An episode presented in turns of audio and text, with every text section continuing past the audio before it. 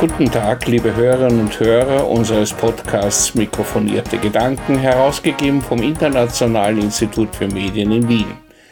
Wir beschäftigen uns heute mit deutschen Bundeswehroffizieren, die sich als Tolle betätigen und stellen die Frage, warum westliche Geheimdienste um Österreich einen großen Bogen machen. Mein Name ist Fred Durnheim und ich bin der Leiter des IEM Vienna, einem wissenschaftlichen Instituts, das sich mit politisch motivierten Trollen befasst. Wir sind ein Bindeglied zwischen Theorie und Praxis. Ganz praxisorientiert hat sich der Leiter der Europäischen Kommission in Österreich, der aus Deutschland stammende Karrierediplomat Martin Sellmeier, im Rahmen eines Informationsgespräches an österreichische EU-Journalisten gewandt. Sellmeier studierte Rechtswissenschaften an den Universitäten Genf und Passau, am King's College in London und an der Universität von Kalifornien. Er arbeitete als Jurist bei der Europäischen Zentralbank, dem Internationalen Währungsfonds und dem internationalen Medienunternehmen Bertelsmann. Im November 2004 wurde er Beamter der Europäischen Kommission. Er diente mehreren Präsidenten, bevor er 2018 Generalsekretär der Europäischen Kommission wurde. Seit drei Jahren ist er nun EU-Botschafter in Österreich. Also während wir hier sitzen, sitzen in Kiew, das muss man sich vor Augen halten, sitzt die Europäische Kommission, das Kollegium der Europäischen Kommission auf der einen Seite des Tisches, auf der anderen Seite sitzt die, das Kabinett äh, der äh, Regierung der Ukraine zusammen mit dem Präsidenten der Ukraine. Also wir haben eine, eine gemeinsame Kabinettssitzung zwischen, wenn Sie wohl wollen, der Exekutive der Europäischen Union äh, mit äh, der Exekutive der Ukraine. Das ist ein wichtiger symbolischer Akt. Das macht die Europäische Kommission regelmäßig, jedes halbe Jahr, immer mit dem Land, das die Präsidentschaft hat. Das machen wir Jetzt haben wir es am Anfang des Jahres mit Schweden gemacht, letztes Jahr mit Tschechien.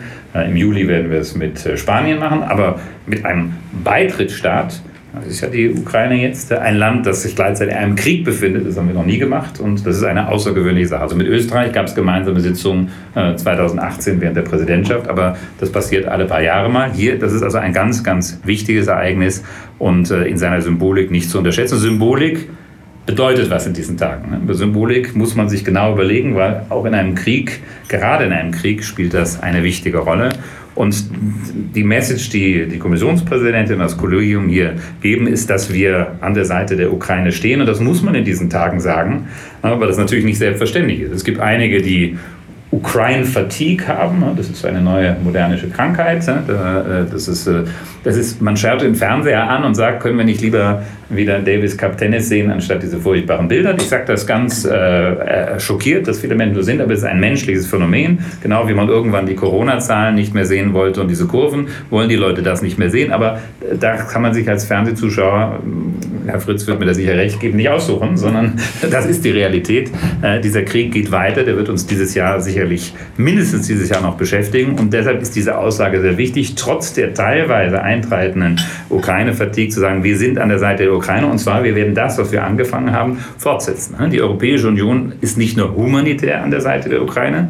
Gerade heute, das ist eine der Sachen, im Gepäck waren 2400 äh, Generatoren. Wir haben 3000 vorher geliefert. Also insgesamt sind das äh, mehr als 5400 äh, Generatoren, die augenblicklich gebraucht werden, um äh, die starke Beschädigung des Elektrizitätsnetzes in der Ukraine durch die russischen Angriffe äh, zu kompensieren. Es waren 35 Millionen LED-Glühlampen mit im Gepäck. LED-Glühlampen äh, hilft äh, eben energiesparsam umzugehen. Jeder, der eine LED-Glühlampe eingesetzt hat, weiß, was das heißt. Äh, ist kein ganz billiges Projekt und deshalb natürlich eine wichtige Leistung. Und nochmal 150 Millionen Euro als Investition in die äh, Energieinfrastruktur. Also auf der humanitären Seite wird geholfen. Das versteht sich eigentlich von selbst, dass ein Land in dieser Situation hilft. Es wird finanziell geholfen. Allein dieses Jahr stellt die Europäische Union gemeinsam aus dem EU-Haushalt alle 27 Staaten miteinander 18 Milliarden Euro zur Verfügung um den Tagesbedarf der ukrainischen Regierung äh, zu finanzieren. Ähm, militärisch äh, sind es etwa 12 Milliarden Euro, die wir zurzeit als Europäische Union, Mitgliedstaaten und EU-Budget EU-Finanzmittel gemeinsam äh, stemmen. Das ist auch etwas Neues. Das haben wir in der Vergangenheit nicht getan.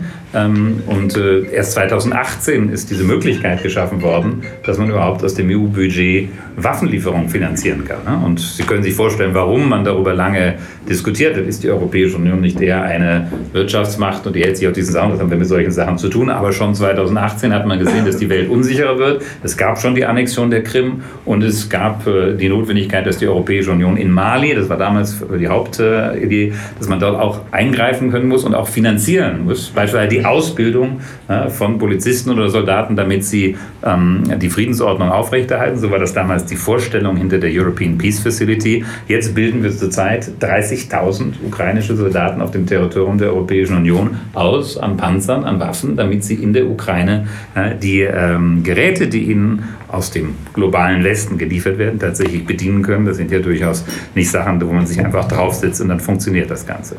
Also humanitär helfen wir, finanziell helfen wir, militärisch. Äh, und wir denken bereits an den Wiederaufbau der Ukraine. Das ist klar, eines Tages wird dieser Krieg vorbei sein. Es ist viel zerstört worden äh, durch die russischen Angriffe und wird jeden Tag weiter zerstört. Wir haben eine Plattform eingerichtet, die Europäische Union mit den G7-Staaten, mit dem IWF und der Weltbank und anderen Partnern weltweit, äh, in der wir die Hilfen koordinieren.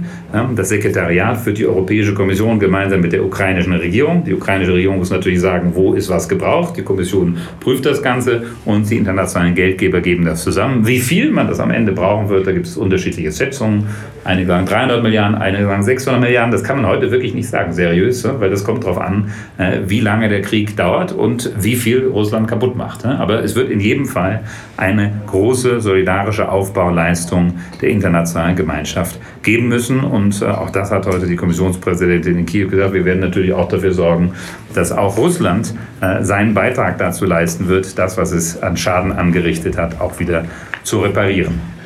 Ähm, wir unterstützen die Ukraine, auch das hat die Kommissionspräsidentin heute in Kiew gesagt, ähm, die Ukraine, indem wir weiterhin auf die Sanktionen gegen Russland setzen oder die restriktiven Maßnahmen, wie das im technischen Terminus heißt. Das sind ja keine Bestrafung, diese Maßnahmen, also sind Maßnahmen, um die Kosten des Krieges für die Ukraine hochzutreiben. Das merken wir auch, das wirkt leider nicht so schnell, wie man sich das im Idealfall gewünscht hat, weil alle Mitgliedstaaten Ausnahmen verhandelt haben oder gesagt haben, bitte macht das noch nicht jetzt. Das Ölembargo ist erst seit dem 5. Dezember in Kraft. Wirtschaft, fängt also jetzt gerade erst an zu wirken. Trotzdem ist die russische Wirtschaft stark eingebrochen. Es kostet äh, allein jetzt der, Russland pro Tag mehr als ähm, 100 Millionen Euro. Das, ist, das sind große Beträge. Und äh, wie die Kommissionspräsidentin heute gesagt hat, Russland hat sich mit dieser, diesem Krieg äh, selbst für, für die nächsten Jahrzehnte äh, seiner Wachstumsmöglichkeiten, seiner technologischen Entwicklungsmöglichkeiten behaupten. Und deshalb werden wir zum 24.02., dem Jahrestag der russischen Aggression, ein zehntes Sanktionspaket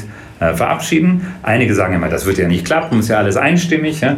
es klappt jedes Mal. Ja? Seit 2014 haben wir Sanktionen gegen Russland, die alle sechs Monate, das steht so drin in den Sanktionsverordnungen, wieder einstimmig verlängert werden müssen. Sie können mal ausrechnen, wie oft also die Sanktionen seit 2014 verlängert worden sind. Und wir kriegen das gar nicht mehr mit. Die letzte Verlängerung der Hauptsanktionsbeschlüsse der Wirtschaftsembargo-Maßnahmen ist am 31. Januar, also vorgestern, verlängert worden. Einstimmig. Es ist noch nicht mal, stand noch nicht mal in den Zeitungen, weil das total selbstverständlich ist.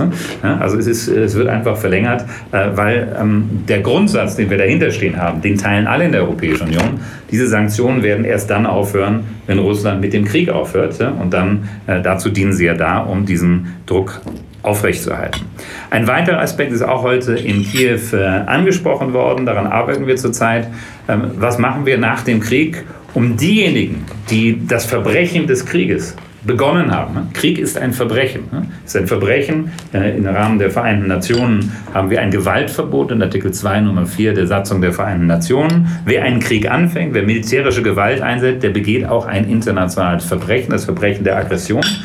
Wie sorgen wir dazu, dass dieses Verbrechen tatsächlich am Ende geahndet wird und nicht nur an dem armen Soldaten, der in der ersten Reihe da steht und möglicherweise sogar gegen seinen Willen da ist, sondern dass die Verantwortlichen zur Rechenschaft gezogen werden. Das ist nicht so einfach. Alles, was man man über die Vereinten Nationen, über den Sicherheitsrat macht, äh, geht natürlich mit einem Sicherheitsratmitglied Russland nicht. Es gibt aber Präzedenzfälle, dass man mit Rückendeckung der Generalversammlung der Vereinten Nationen auch internationale Gerichtshöfe einsetzen kann, um solche äh, Verbrechen zu verfolgen.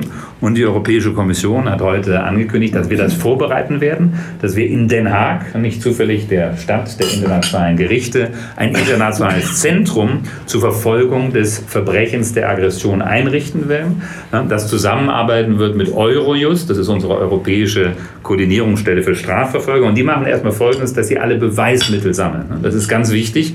In einem Krieg geht alles ganz schnell. Und was da gestern noch als Beweismittel da war, ist auf einmal weg. Also dass das von internationalen ähm, Strafverfolgern eingesammelt wird, damit man dann im Zweifel äh, in zwei, drei, wir wissen nicht wann, Jahren eine Anklage auch erheben kann. Einige sagen, es ist ja völlig unrealistisch, wird nicht passieren. Also da würde ich mir nicht so sicher sein. Die Welt äh, ändert sich schnell und man hat auch mal gedacht, dass man die jugoslawischen Kriegsverbrecher nicht vor das Gericht bringen kann. Ähm, und man hat sicher auch mal gedacht, dass man Adolf Hitler oder seine Konsorten nicht vor Gericht bringen kann. Und man ist das jedenfalls bei denjenigen, die sich nicht durch Selbstjustiz entzogen haben, ist das trotzdem gelungen. Also das sind wichtige Maßnahmen, äh, denn wir können nach diesem Krieg, ich sage das auch, ich weiß, es ist in Österreich eine andere Auffassung, wir werden auf keinen Fall wieder zur Tagesordnung übergehen. Wer glaubt, dass in drei Jahren wir wieder munter unser Gas aus Russland beziehen, dass wieder mit äh, äh, russischen Premierministern äh, in der Steiermark getanzt wird. Das wird nicht passieren. Ne? Das ist nicht vorstellbar, äh, denn wir haben hier äh, ein Land, das ein Kriegsverbrechen, mehrere Kriegsverbrechen beginnt, das die Völkerrechtsordnung in Frage gestellt hat, verletzt hat zu versuchen und, ähm, und jeden Tag Menschen tötet, äh, auch, auch gegen die Zivilbevölkerung vorgeht. Das ist etwas, was nicht einfach so ungeschehen gemacht werden will, auch wenn man der friedensliebendste Mensch Mensch ist. Ja, gerade wenn man der friedenslebendste Mensch ist, sollte man klar sein, dass wenn man dauerhaften Frieden will, dann darf sowas eben solche Verletzungen der internationalen Rechtsordnung nicht einfach stehen bleiben. Angesprochen worden ist es heute in der Ukraine auch äh, die Beitrittsperspektive der Ukraine. Hier gibt es natürlich unterschiedliche Auffassungen. Ich sage nochmal bewusst, bitte unterschätzen Sie nicht die Symbolik des Moments. Wir haben ein Land, äh, wo auf 20 Prozent des Territoriums äh, eine Militärmacht steht, die Krieg führt, wo auf 80 äh, Prozent des Territoriums Raketen fallen, das unsere europäischen Werte verteidigt, während wir hier in Wien ganz friedlich hier beim Abendessen zusammensitzen äh, und äh, es war am Abend zu Hause, das ist bei denen nicht der Fall. Und wenn wir deshalb sagen, ihr gehört zur europäischen Familie, ihr verteidigt unsere europäischen Werte, ihr seid Kandidatenstatus, ihr habt den Kandidatenstatus, dass ihr deshalb eine Perspektive habt, nicht erst in 30 Jahren, sondern äh, besser schneller als später der Europäischen Union auch beizutreten, wenn ihr die Voraussetzungen erfüllt. Das ist klar. Dass sich die Ukraine stark bemüht, äh, ist für uns in der Kommission sehr deutlich sichtbar. Das vergessen einige. Die Ukraine ist durch ein Assoziierungsabkommen an die Europäische Union gebunden. Wir haben seit mehreren Jahren die Verpflichtung, dass sie beispielsweise Korruption bekämpfen, ein Korruptionsgericht, eine Korruptionsverfolgungsbehörde einsetzen. Das ist geschehen. Und wenn Sie die Aufdeckung von Korruptionstaten in der Ukraine in den letzten Wochen verfolgt haben, das waren genau diese auf Druck der Europäischen Union von Zelensky, der damit ja sogar Wahlkampf gemacht hat, eingesetzten Instanzen, die jetzt tatsächlich Korruptionsverbrechen ähm, zur äh, Anklage gebracht haben haben. Also das ist jetzt nicht der Beleg dafür, dass alles da korrupt ist in die falsche Richtung geht. Man kann es auch umgekehrt sehen. Man fängt an, das, was wir in vielen Staaten der Welt, Sie kennen den Transparency äh, Corruption Perception Index, was wir haben, dass das in der Ukraine angegangen wird. Die Ukraine ist zwar da insgesamt noch auf einem schlechten Platz, aber es gibt noch andere Länder, die auf einem schlechten Platz sind. Also das Wichtige ist, dass diese Korruption beseitigt wird und dass die Instrumente da sind. Und wir sehen durch die Beitrittsperspektive ermutigt, ähm, die ukrainische Führung trotz der Kriegsbedingungen alles dazu tun, um äh, da so schnell wie möglich das Übel mit der Wurzel auszurotten. Warum sind wir so stark auf der Seite der Ukraine, meine Damen und Herren? Weil einige sagen, müssen wir das tun? Werden wir denn nicht Kriegspartei? Österreich ist ja noch in einer Sondersituation. Ähm, der österreichische Bundespräsident war jetzt vor Ort. Das ist auch eine besonders starke Geste. Ich muss sagen, ich finde das sehr, sehr mutig. Ich weiß, als der österreichische Bundeskanzler in äh, Kiew war, wurde gleich kritisiert und dann musste noch nach Moskau fahren. Äh, ich finde das sehr gut, dass Alexander van der Bellen in der Ukraine ist, äh, dass er sich dort klar bekannt hat, dass er den österreichischen Beitritt, der natürlich humanitär sein muss, der finanziell ist, aber Österreich beteiligt sich auch an der europäischen Friedensfazilität. Auch da beteiligt sich Österreich. Es liefert keine letalen Waffen oder finanziert das nicht mit, sondern hält sich da konstruktiv. Aber es liefert bei anderen Teilen konstruktiv dann eben mehr Benzin, ne, das in einer jetzigen Situation genauso wichtig ist äh, für die Streitkräfte der Ukraine bei der Verteidigung und für alle anderen. Also insofern äh, leistet der Österreich seinen Beitrag und die, Botschaft des Bundespräsidenten äh, war extrem wichtig, auch gerade am Tag, bevor die gesamte Europäische Kommission da war. Denn ich glaube, wenn man sich mal zu Ende denkt, wenn man sich etwas genauer beschäftigt mit diesem Konflikt, was sind eigentlich die drei möglichen Ausgangsmöglichkeiten dieses Krieges? Es gibt nur drei. Die erste ist, die Ukraine verliert. Was heißt das? Das heißt, Putin gewinnt mit seinem völkerrechtswidrigen Angriffskrieg und es bedeutet für uns Europäer, dass dann an der Ostgrenze der Europäischen Union als Nachbar zu Polen ist ein Staat, der ist dann, wie Alexander von der Bellen wahrscheinlich sagen würde, eine russische Kolonie mit einem Marionettenregime. Und jeden Tag müssen wir dann fürchten, dass es auf Moldawien, auf Georgien, also die kann man dann sicher abschreiben, aber möglicherweise auch auf äh, Polen, auf äh, Lettland äh, und auf andere, wenn wir da auch nur ein Zeichen der Schwäche zeigen, übergreift. Also das wäre wahrscheinlich die denkbar schlechteste Möglichkeit, vor allem weil damit gleichzeitig gezeigt werden würde, ja, ein Krieg scheint sich zu lohnen. Ne? Die Landnahme, die ja eigentlich wir in die, ins 19. Jahrhundert verbannen, mit den Mitteln ähm, des 19. Jahrhunderts, das scheint also wieder zu funktionieren. Also das darf nicht das Ergebnis sein. Ne? Die zweite äh, Ausgang, es gibt am Ende einen Frozen Conflict. Ne? Ganz viele Experten sagen, das wird passieren, weil Russland ist übermächtig, die Ukraine kann das gar nicht schaffen. Das höre ich übrigens seit dem 24. Februar 2022. Da höre ich eigentlich, in drei Tagen ist das vorbei mhm. oder in einer Woche ist dabei. Da gibt es so einen ehemaligen äh, deutschen General, ein Herr Fahrt oder sowas, der geht immer ins Fernsehen, in die Privatsender und sagt immer, der sagt jede Woche, es dauert noch drei Tage. Und er sagt dann, da steht immer dabei, er war der Militärberater von Angela Merkel. Also ich habe Angela Merkel ein bisschen aus der Nähe beobachten können, den habe ich da nie gesehen. Und ich habe mich, schauen Sie mal nach, wenn der was sagt und das auch über Russia Today und andere Kanäle verbreitet wird, äh, warum der eigentlich äh, im, im, vor dem Alter von 60 äh, aus der deutschen Bundeswehr ausgeschieden ist. Also es ist ein interessanter General, den wir da haben. Ähm, also solche Personen sagen da viel und sind angebliche Experten. Ich bin kein Militärexperte, aber ich muss nur feststellen, alles, was diese Experten gesagt haben, stimmt seit einem Jahr nicht. Und wenn ich ein bisschen was verstehe davon, scheint Motivation auch was auszumachen. Ne? Ob ich mein eigenes Land verteidige oder ob ich als Kanonenfutter an die Front geschickt werde, scheint offenbar in der militärischen Erfolgssituation was auszumachen. Ähm, die dritte, also der Frozen-Konflikt ist sicherlich auch für uns keine attraktive Lösung, weil dann bleibt da auch an unserer Ostflanke auf die nächsten Jahre Jahre ein, ein Konflikt. Sie haben das vielleicht, sind sich erinnern, schon der Konflikt im Donbass war ja auch dann irgendwann ein Frozen-Konflikt mit dem Minsk-Abkommen, äh, das aber nie richtig umgesetzt wurde und führte eigentlich dazu, äh, dass jeden Tag wieder die Grenzen verletzt werden, der Waffenstillstand verletzt wurde äh, äh und äh, Menschenleben gekostet hat und äh, ist natürlich wirtschaftlich das Land ähm, nicht vorwärts gebracht hat, sondern im Gegenteil. Also wenn wir auf die nächsten 50 Jahre viel Geld hineinstecken wollen, ohne eine Sicherheit zu haben, dann wäre das die Lösung. Oder, und das ist das, was einige sich nicht trauen zu sagen, wir in der Kommission trauen zu sagen, die Ukraine gewinnt den Krieg, den Verteidigungskrieg. Ich sage ausdrücklich, der Krieg, den die Ukraine führt, den muss sie führen. Sie verteidigt sich selbst, sie verteidigt ihr Territorium, sie ist nämlich angegriffen worden. Nach der Charta der Vereinten Nationen darf man sein Territorium verteidigen. Man muss da nicht stehen und sagen, jetzt hören wir mal auf zu kämpfen und du bleibst bei mir im Wohnzimmer stehen. Nein, das sagt nicht die Karte der Vereinten Nationen. Wenn jemand auf mein Territorium kommt, bei mir Menschen tötet und vergewaltigt, dann darf ich ihn zurückschlagen und zwar bis zur Grenze meines Territoriums. Und das ist übrigens auch manchmal vergessen, das ist jetzt nicht die verrückte Position von Herrn Zelensky, wie ich das manchmal in Wiener Salons höre, sondern es ist die gemeinsame Position der 27 EU-Mitgliedstaaten, die wir alle drei Wochen auf einem Europäischen Rat in einem Statement wiederholen. Wir verlangen, dass die russischen Truppen bedingungslos das völkerrechtlich anerkannte Territorium Territorium der Ukraine verlassen. So steht es in den Beschlüssen der 27 Mitgliedstaaten. Das hat Österreich auch mit unterschrieben. Bedingungslos das völkerrechtlich anerkannte Territorium der Ukraine verlassen. Dazu gehört auch die Krim. Ne? Ich sage das ganz bewusst. Ne? Das ist nicht meine Idee, das ist nicht Herr Zelensky. Das haben alle 27 Staaten seit dem 24. Februar jeden Tag wieder gesagt. Das sollten wir nicht vergessen. Ne? Das ist übrigens daran sind unsere Sanktionen geknüpft. Die Sanktionen binden sich daran, solange das nicht geschieht, bleiben die Sanktionen aufrechterhalten. Und solange werden sie alle sechs Monate verlängert. Das ist, haben wir so gemeinsam beschlossen. Also man, äh, ich hoffe, dass das auch alle Regierungen ihren Bürgerinnen und Bürgern so deutlich kommunizieren, wie sie das beschlossen haben. Also meine Damen und Herren, das ist die einzige Möglichkeit, dass die internationale Rechtsordnung wiederhergestellt wird. Und äh, ich sage das auch immer, äh, es gibt einige, die sagen, Putin hat die Friedensordnung Europas zerstört. Ich würde sagen, nein, Putin versucht, die Friedensordnung Europas zu stören. Ne? Wenn wir ihn damit durchkommen lassen, dann wird er das tun. Ne? Also Szenario 1 und 2, ne? dann gelingt ihm das.